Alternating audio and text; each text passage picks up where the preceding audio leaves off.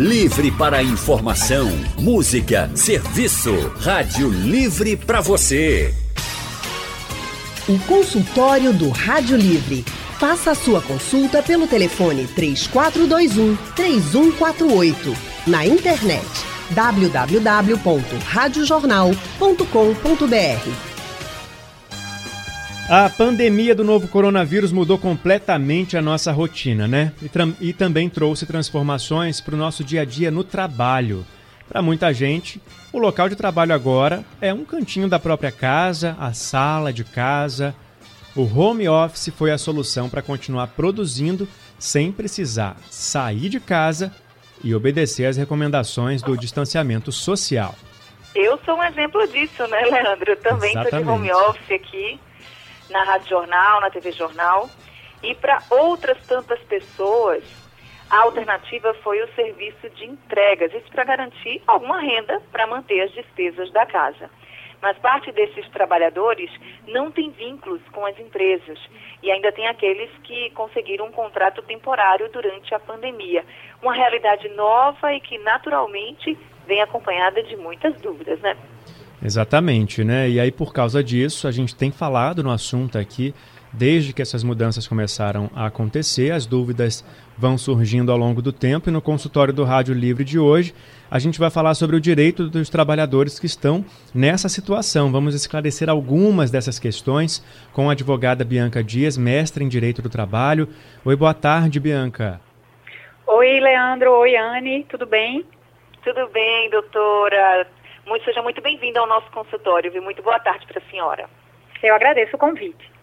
Bem, para quem está nos ouvindo o, agora nesse consultório, que quer mandar alguma pergunta, que está numa realidade nova de trabalho, pode participar com a gente enviando suas perguntas pelo painel interativo, pelo nosso WhatsApp, é o 991478520, ou você pode ligar diretamente para a Rádio Jornal e conversar com a advogada Bianca Dias.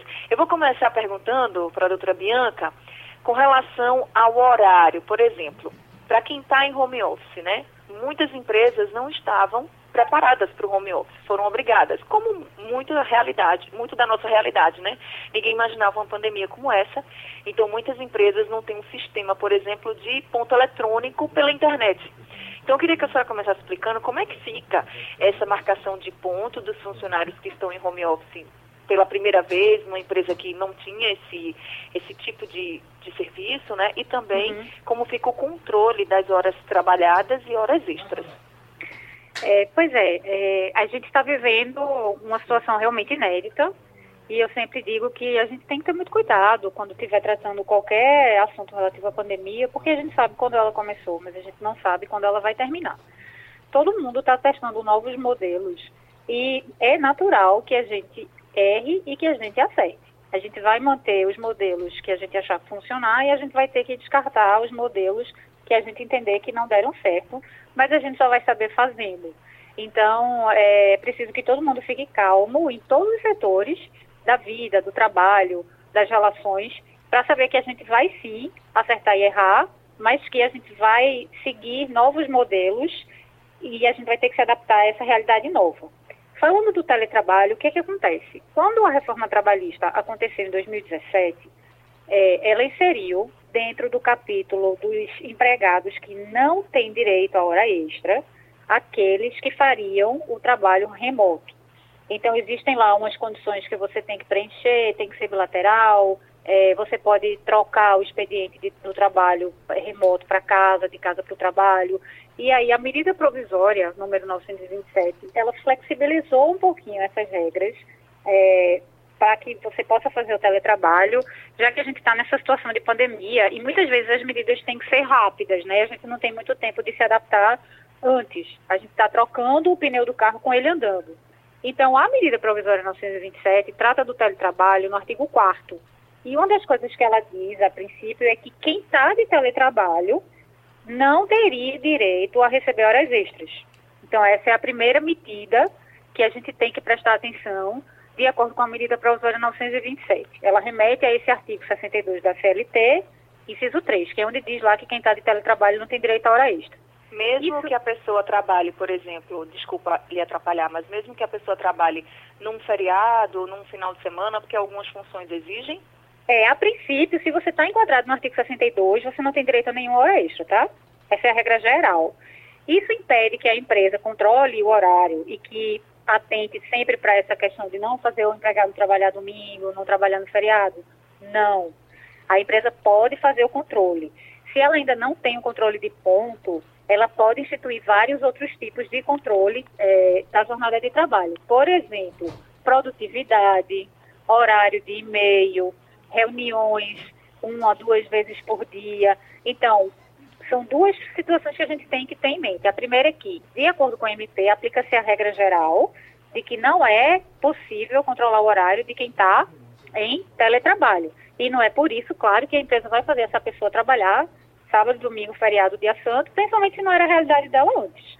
E se Mas... isso acontecer, doutora, se o trabalhador é, acabar passando do horário porque o patrão pediu para fazer alguma atividade e exigiu que ele é... fizesse, para onde ele pode correr?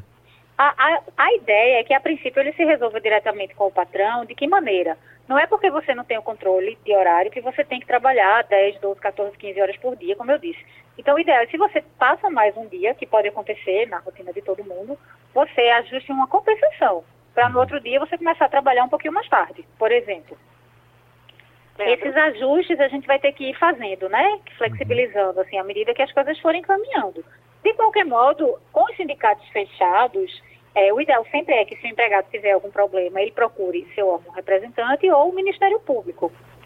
Registros por e-mail são importantes nesse momento? As solicitações, que ali no e-mail a gente vai ter, né, sempre a hora em que aquela solicitação foi feita, a hora da resposta, e é uma forma de poder controlar, do empregado poder se proteger de alguma forma? É, as comunicações telemáticas, elas sempre são meios de prova, sempre. É, o conteúdo da prova é que a gente vai ter que ver no caso a caso.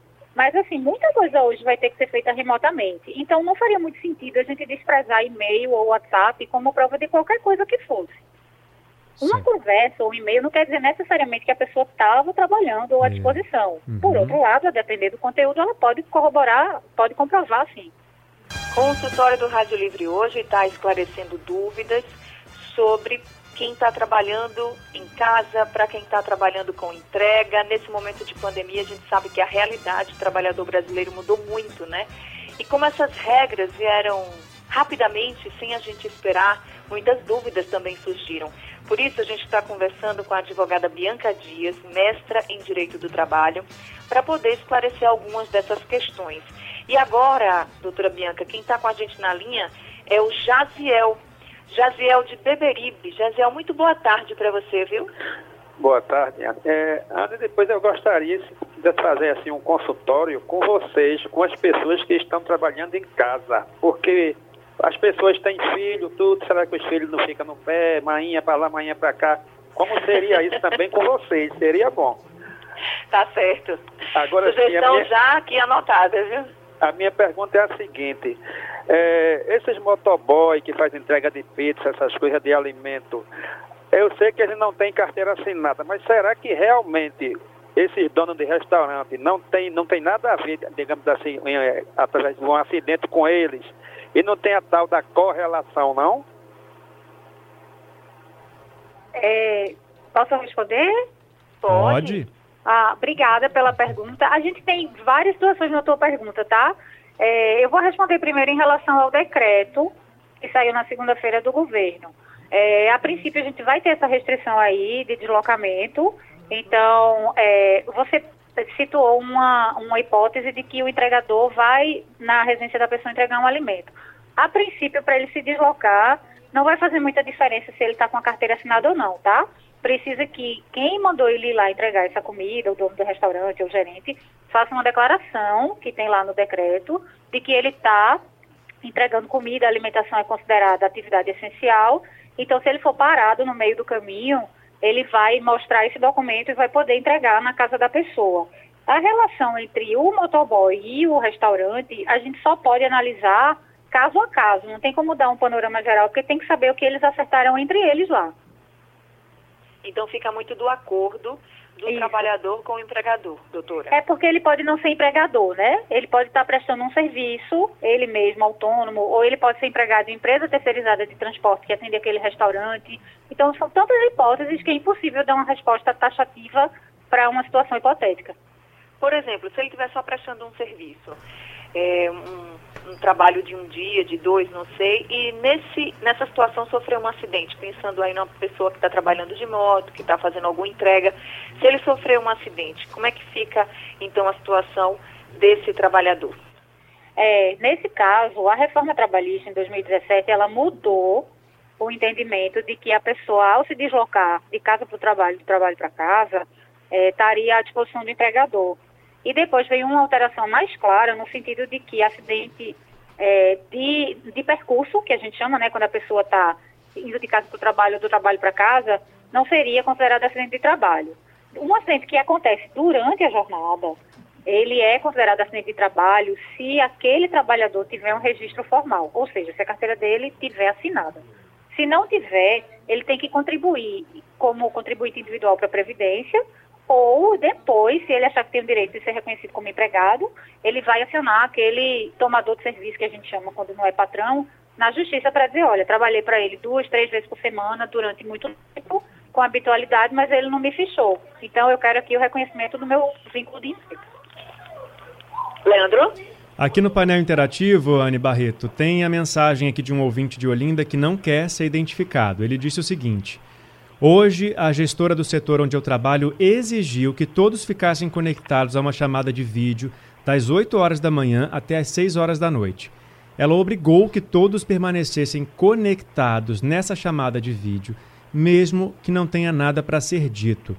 Isso é legal, doutora? Não, não me parece legal, não. É, talvez legal não seja o termo ideal, né? Porque é, tem outra, outro sentido. Mas, assim, quando você vai cobrar a tarefa do empregado, ela tem que ser cobrada de uma maneira razoável, né? Uhum. Então você pode cobrar, como a gente já falou aqui, por e-mail, por WhatsApp, por produtividade.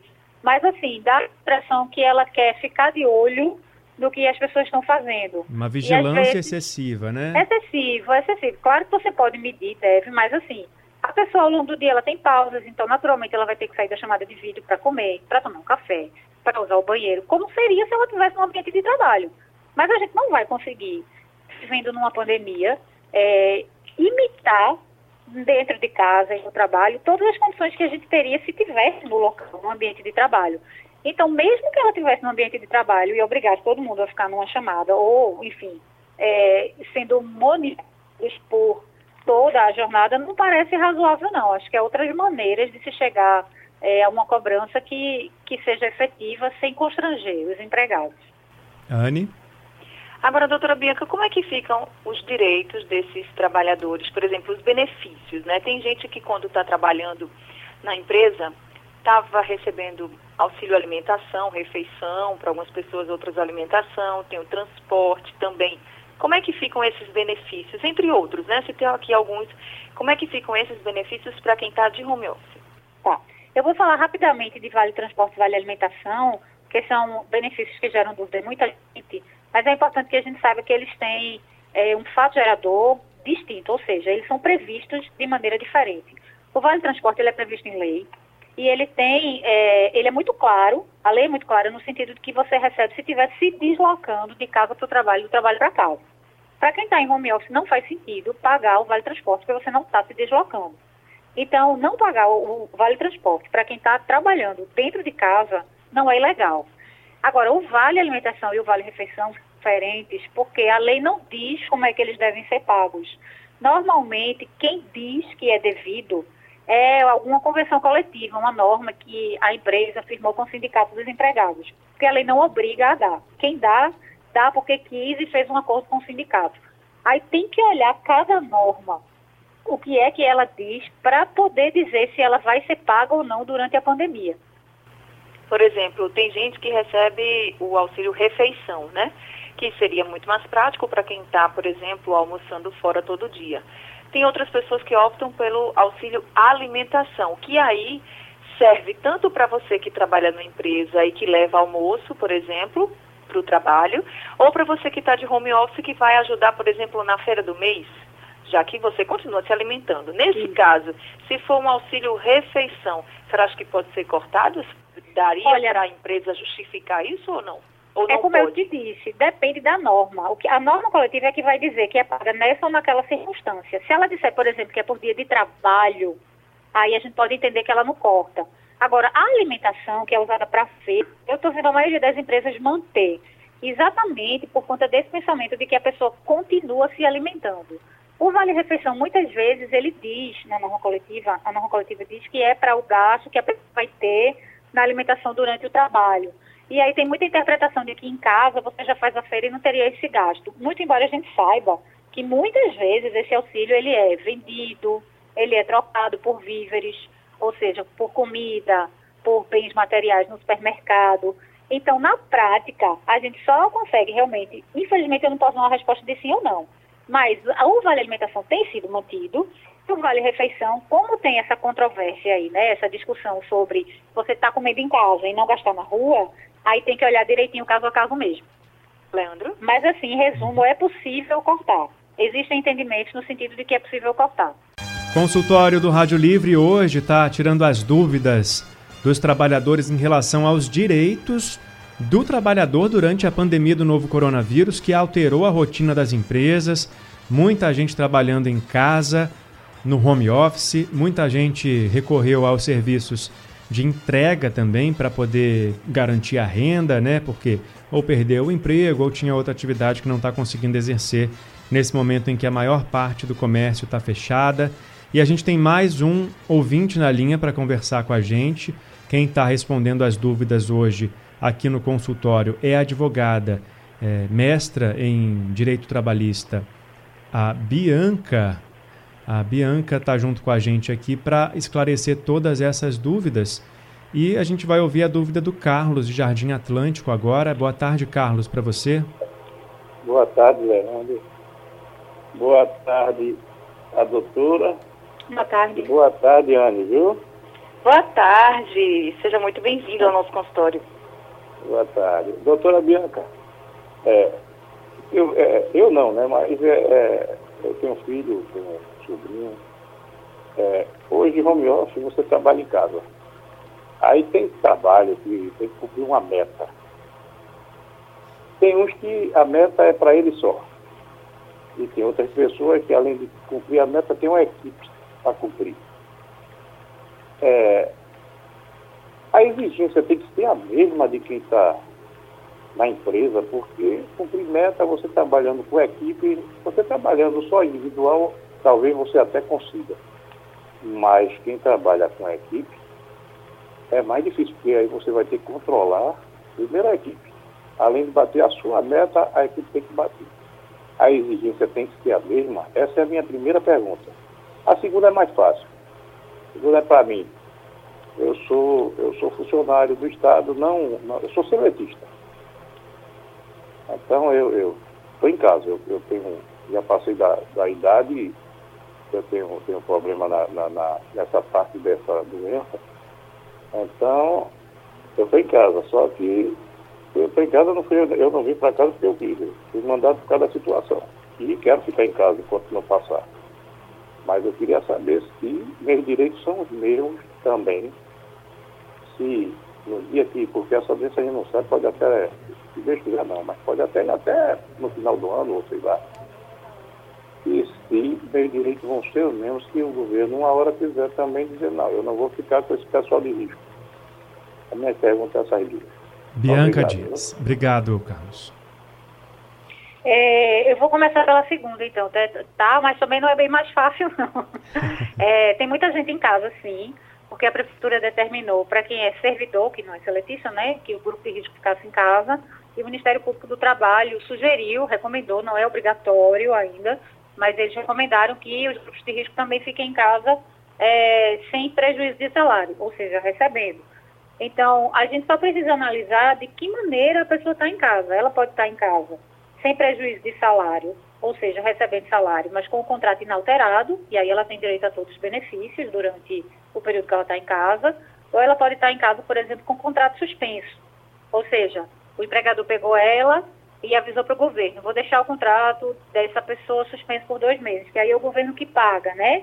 Aí, no caso de suspensão, a gente tem essa discussão aí, se os benefícios vão ser mantidos no caso de alimentação, refeição, mas, é, de maneira geral, os benefícios devem ser mantidos. Então, quem está em casa tem direito sim a plano de saúde, por exemplo, não pode perder o plano de saúde. Aí a gente tem que analisar de que maneira a pessoa está em casa. Mas a regra geral é, o benefício que a pessoa recebe estando trabalhando é para ser mantido durante o período que a pessoa está afastada. Aí eu vou passar para a sua segunda, para sua primeira pergunta em relação à meta. É, meta, quem institui é o próprio empregador. A gente não tem como, de novo, dar uma resposta assim definitiva, né? É, em relação à quantidade e volume de meta na pandemia, a gente não espera que as pessoas cumpram igual tem que analisar cada tarefa. Tem tarefa que vai melhor na pandemia. Por incrível que pareça, a gente tem sempre uma situação que alguém vai fazer mais e alguém vai fazer menos. Agora, de maneira geral, é tá todo mundo vivendo uma situação que não é normal, que às vezes em casa você até nem tem os mesmos meios de cumprir a meta que você teria é, se você tivesse no trabalho, mas é, se já existia uma cobrança anterior, fora do teletrabalho, de batimento de meta individual e da equipe, Pode ser que a, a empregadora do seu filho tenha mantido esse formato enquanto eles estão de teletrabalho. Aí, se já existia antes essa, essa necessidade de se trabalhar junto, né, em equipe, é possível que ela tenha sido mantida e é, se busque alcançar no teletrabalho. Mas a minha opinião é que a gente tem que ter muito cuidado com o que cobra no teletrabalho e durante a pandemia, porque a gente sabe que as pessoas têm outras situações para lidar que não são só o trabalho. Tem o trabalho doméstico, que foi levantado antes, tenho trabalho com os filhos. É, aqui em casa o menino chora e o cachorro late. Então, às vezes, muitas pessoas tinham, que não tinham essa atividade de parar, fazer comida, estender uma roupa que tem que fazer. Naturalmente, é, é muito mais natural que a gente não produza igual a gente produzia fora da pandemia. Anne? Doutora Bianca, tem uma pergunta aqui de um ouvinte que ele preferiu não se identificar. Ele diz que trabalha em uma empresa que reduziu a carga horária. Ele diz assim: Trabalhávamos 12 horas, agora a gente está trabalhando 6 horas. Aí ele pergunta se essa redução pode acontecer. Veja, pode. O que, é que acontece? Outra medida provisória, né? 936.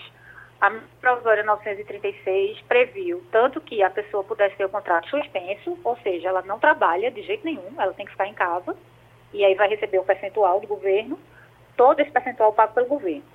A outra hipótese é a redução, que a ideia é manter o posto de trabalho. É, eu não vou demitir, mas você vai ter que trabalhar menos. Então, a medida provisória, ela permite três percentuais de redução a princípio. É 25%, que é um quarto, é 50% e é 70%. Então, por exemplo, quem trabalha 8 horas, se uma redução de 25%, passa a trabalhar só 6. Quem trabalha 12 horas, tendo uma redução, passa só 6, por exemplo, também. Então, é possível reduzir. E aí isso me lembra, voltando à questão do vale, tá, Anne? Do vale alimentação, a gente tem é, determinadas jornadas que na CLT não tem direito a intervalo. Então, por exemplo, quem trabalha até quatro horas por dia não tem direito a intervalo. Aí isso me lembrou sua pergunta do vale, porque uma das justificativas, por exemplo, para cortar o vale é que como você deixou de trabalhar oito e está trabalhando só quatro horas, você não teria direito a intervalo, por lei, e daí não precisaria do vale alimentação. Mas, em resumo, é possível sim. É possível reduzir, a princípio, de 25%, 50% e 70%. Só que 50%, dependendo do salário do empregado, depende de uma negociação com o sindicato. Agora, doutora Bianca, com relação aos custos, aí passando para é, a questão dos custos em casa, né? O pessoal que está de home office, claro, naturalmente vão ter outros custos do que as pessoas que estão indo para a sede da empresa. Por exemplo, a energia elétrica, a internet, são custos que a pessoa vai ter que ter em casa. Quem vai para a empresa vai ter custo, por exemplo, com combustível, com passagem de ônibus, enfim, que a gente estava falando do, do Vale Transporte. Mas no caso de quem tem as despesas em casa agora, a empresa tem alguma obrigação de ajudar, de não ajudar? Como é que fica? De acordo com a medida provisória, essas medidas, né, esses custos, aliás, desculpem, têm que ser combinados. Então, assim, para você passar para o teletrabalho, quem estava é, presencial e passou para o teletrabalho, a princípio não é uma coisa que não pode ser de boca, né? Olha, a partir de hoje já está em casa. Tem que ter um acordo escrito, certo? Então, é, o empregado deve ter sido avisado em até 48 horas. Quem não fez ainda, corra para fazer. é, porque tinha um prazo, se não me engano, de 30 dias da entrada em vigor da medida provisória. Mas nesse aviso de que você vai trabalhar em casa, é para dizer quem vai arcar com qual despesa. Então, assim, a medida provisória não diz que é obrigação do empregado nem do empregador. Ela diz que tem que dizer quem vai arcar com isso, né? Se o empregador vai reembolsar. Entendi. Leandro? Vamos falar agora um pouquinho sobre eh, a profissão essencial, que é a dos moto-entregadores, agora durante a pandemia. Eles, inclusive, vão ser liberados do rodízio de veículos que começa a valer a partir do sábado, enquanto estiverem exercendo a função de moto-entregadores, né, do delivery, da entrega de alimentos, de remédios. É, a gente tem a dúvida na questão do vínculo da, do profissional com a empresa. Né? Muitos deles trabalham para entrega de aplicativos, né? E faz aquele meio do caminho ali entre o restaurante e o cliente. Agora os restaurantes não estão abrindo, dependem deles para poder continuar vendendo. E nesse caso, como é que fica o direito desses trabalhadores quando eles não têm um vínculo com a empresa? É, e se eles tiverem o um vínculo, como que deve ser acordado? As despesas também vão ser divididas? Queria que a senhora explicasse um pouquinho bem resumidamente, para a gente poder encerrar o nosso programa hoje. Tá bom. Para quem é empregado é bem mais fácil, tá? Da gente dar um panorama direto. Quem não é, aí eu vou ter que é, voltar àquela a explicação de que a gente tem que analisar caso a caso. Para quem é empregado, normalmente quando você firma o contrato, a empresa diz que você tem que ter uma moto própria, ou seja, não fornecer. E em relação ao combustível, a mesma coisa. Normalmente, quando é uma empresa de entrega ou quando o motoqueiro, o, motor, o motociclista é empregado da farmácia ou do restaurante, é comum que exista uma ajuda de custo para combustível, certo? Aí isso é mais tranquilo porque é para quem é empregado. Para quem não é empregado, o que, é que acontece? É, existe uma discussão muito grande sobre é, motor entregadores ou motoristas de Uber ou, enfim, quem usa aplicativo de entrega, se eu não ser empregado daquela plataforma. É, tem várias ações que o Ministério Público do Trabalho está apresentando, chegou a ganhar algumas, mas o Tribunal do Trabalho, ou seja, quando a empresa recorre, né, vai tribunal, o tribunal, por enquanto, pelo que eu vi, tem revertido. É, não tem configurado ainda esse vínculo entre o entregador e a plataforma. Já em relação ao restaurante ou à farmácia, se essa pessoa presta serviço um dos, dos, das, uma das características do contrato de trabalho é o que a gente chama de habitualidade.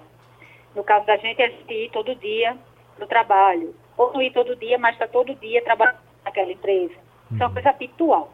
A gente tem uma discussão parecida, por exemplo, com quem é diarista ou doméstico. E a jurisprudência meio que se consolidou no sentido de que se você vai até duas vezes, você não é empregado. A princípio, né? Por semana. Comprovar, é, por semana, desculpe, isso mesmo duas vezes por semana, a princípio você não é empregado, comprovar os outros requisitos. Então, a partir de três vezes por semana, é, é, existe aí uma abertura maior para que seja considerado que aquele, aquele trabalhador tem um vínculo formal de emprego com aquele tomador de serviço. Ou seja, se eu estou pedindo a alguém que venha no meu estabelecimento mais de três vezes, a partir de três vezes por semana ou mais, é mais fácil configurar que aquela pessoa é empregado. Porque tem outros elementos também, né? Além da habitualidade. Tem que ser pessoal, ele não pode mandar ninguém no lugar dele. Uhum. É, ele tem que receber por aquilo. Então, ele tem que estar subordinado juridicamente, que é um pouquinho além de receber ordem, mas é um dos elementos principais. Então, pode ser que ele vá três vezes por dia em vários lugares ao mesmo tempo. E aí fica um pouquinho mais difícil dele ser empregado de um só, né? Uhum. Porque o tempo, mesmo que ele vá três vezes, o tempo que ele está passando ali não deixa que ele seja empregado só de um, seja do outro. Renderia mais uma hora de conversa, né? Se a gente fosse falar só deles, então. Verdade. É, não, eu acho que é pouco. É. Tem que ter um quadro fixo. Tá. Bom, tá certo então, doutora. Pelo que a senhora conseguiu explicar, a gente já está é, aqui grato, né, pela sua participação, pela sua disponibilidade de ouvir os nossos ouvintes e também de esclarecer as dúvidas, que são muitas. Muito obrigado, viu, pela sua participação aqui hoje no nosso consultório. Eu é que agradeço. Se alguma coisa não tiver ficado claro o suficiente, eu continuo à disposição. Vocês podem procurar. Tá certo, doutora Bianca, muito obrigada, viu, participar com a gente, seja sempre muito bem-vinda ao nosso consultório. E se você que está nos ouvindo perdeu o consultório, ou pegou pela metade, tinha dúvida e quer saber como é que a doutora Bianca respondeu, não tem problema, daqui a pouquinho o consultório do Rádio Livre está disponível no site da Rádio Jornal, na parte de podcast e também nos principais distribuidores de podcast. E durante a madrugada, o consultório também é reprisado na programação da Rádio Jornal. Rádio Livre está chegando ao fim, mas amanhã a gente está de volta às duas horas da tarde com muito mais informação e prestação de serviço para você. Uma boa tarde e até amanhã. Até amanhã, Leandro. Até amanhã, Anne. Obrigado, pessoal, pela companhia nessa quinta-feira. Rádio Livre fica por aqui. A produção é de Gabriela Bento e Urineri, trabalhos técnicos de Edilson Lima e Big Alves, editora executiva Diana Moura e a direção de jornalismo é de Mônica Carvalho. Sugestão ou comentário sobre o programa que você acaba de ouvir, envie para o e-mail ouvinte@radiojornal.com.br ou para o endereço Rua do Lima 250, Santo Amaro, Recife, Pernambuco.